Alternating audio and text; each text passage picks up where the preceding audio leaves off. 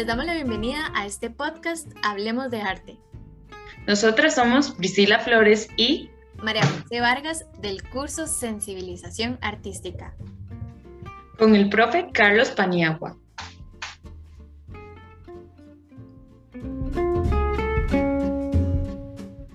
Hola Pri, ¿cómo está?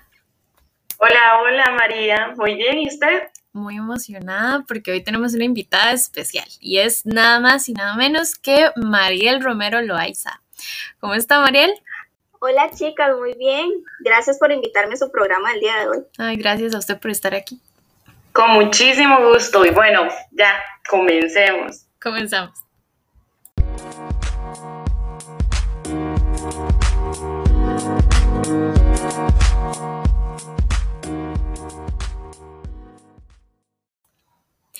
Bueno, el día de hoy conversaremos sobre la obra de teatro Toc Toc. Esta obra fue creada por el dramaturgo francés Lauren Baffy, estrenada por primera vez en el año 2005. También esta obra ha sido interpretada en múltiples escenarios, pero la que vamos a analizar el día de hoy está bajo la dirección del maestro Pablo Mandoki en el año 2019 en el Centro de Educación Artística de Televisa en México. Bueno, Mariel, ¿nos podrías contar un poquito de los elementos técnicos que se manifiestan en esta obra?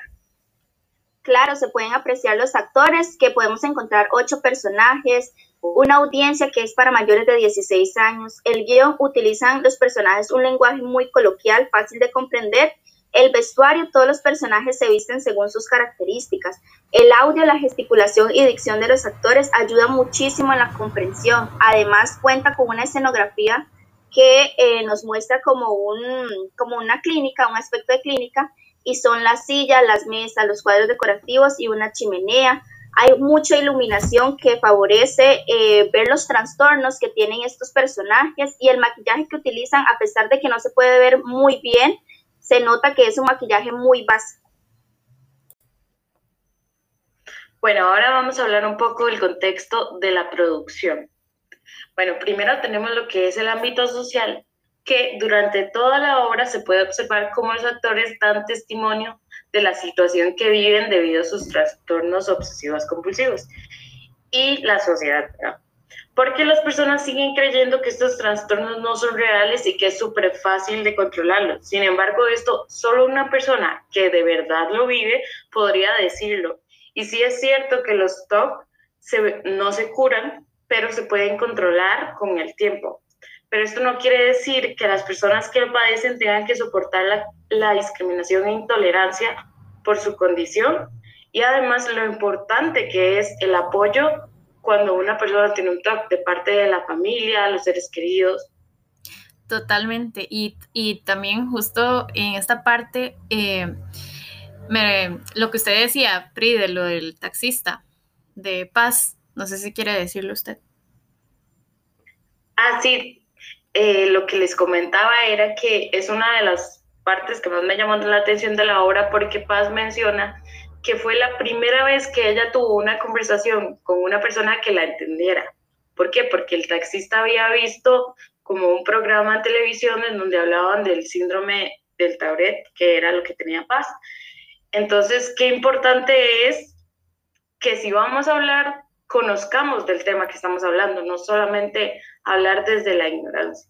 Correcto. Y también, bueno, con respecto a lo económico y político, podemos ver que justo en la escena en donde igual Paz le está contando a Camilo que ella quiso ser abogada, pero que justo por su condición de vivir con coprolalia, que es el trastorno de decir obscenidades, y, y estaba pensando que es que la abogacía se caracteriza por ser una profesión en donde el vocabulario es pero determinante. Y bueno, ella también le cuenta que trabaja en una editorial. Y aunque aquí no lo especifica, es, es muy interesante analizar cómo un trastorno puede limitar a las personas y, y también limitar su economía, ¿verdad? No, chicas, y también en esta obra nos deja un valioso mensaje, ya que nosotros como futuras docentes de la educación inicial debemos de enseñarle tanto a los niños como a las niñas a ser más tolerantes hacia este tipo de personas y a los trastornos que padecen, ya que em, muchas personas padecen de trastornos tanto obsesivos como compulsivos, entonces debemos de ser más tolerantes con ellos. Además, nos enseña que nuestros problemas se pueden conllevar cuando quitamos la mirada de nosotros mismos y la volvemos hacia los demás. Completamente. Eso es como el no ensimismarnos. Y eso es como para todos, para todos, todos, todos. Y también muy importante eh, compartir o sea, con las personas adecuadas, pero que cuando tenemos problemas es más fácil, se conlleva mejor cuando las compartimos. Sí, exacto, y no solo la tolerancia, sino tener mucha empatía. Completamente.